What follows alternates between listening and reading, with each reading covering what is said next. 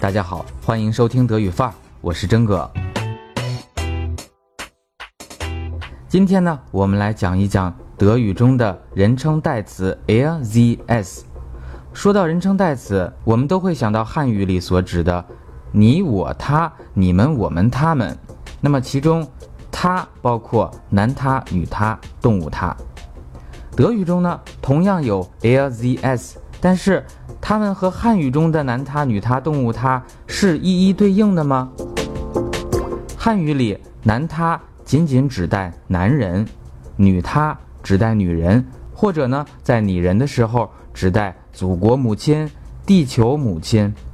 而动物它则指代一切非人类的事物，哎，不管它有没有生命哈，即使是雄性的动物或者雌性动物，那汉语中呢都是用宝盖头的它来指代的。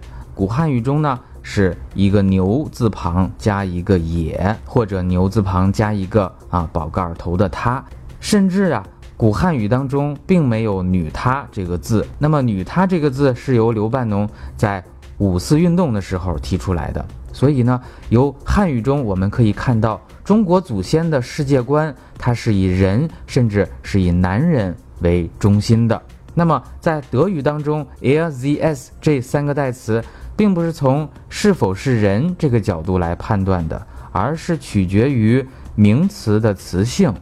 那么即使是一张桌子，der Tisch 也是用 air。来指代的。与此相比呢，哎，包括汉语的汉藏语系都是没有词性的，所以我们在初学德语的时候，一定要摆脱汉语习惯的影响，从德语名词的词性入手。人就不用说了，动物是雄性的就用 air 指代，是雌性的就用 z。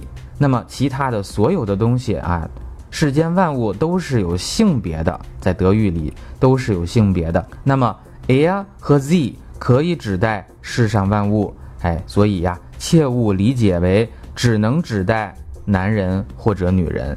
那么最后，咱们举两个例子。Ich habe meine Tasche verloren. Wo ist sie denn? Z 指代的是 meine Tasche. Mein Hund heißt Birdie. Er ist ein liebenswerter Labrador. 这里的 er 指代的是狗。好了。以上就是关于德语代词 er、sie、es 的基本认知。本期文字内容，请查阅微信公众号“德语范儿 V”，搜索“德语范儿”四个字，出来有真哥头像那个就对了。听德语范儿，说有范儿德语。感谢你的收听，咱们下期见，Cheers。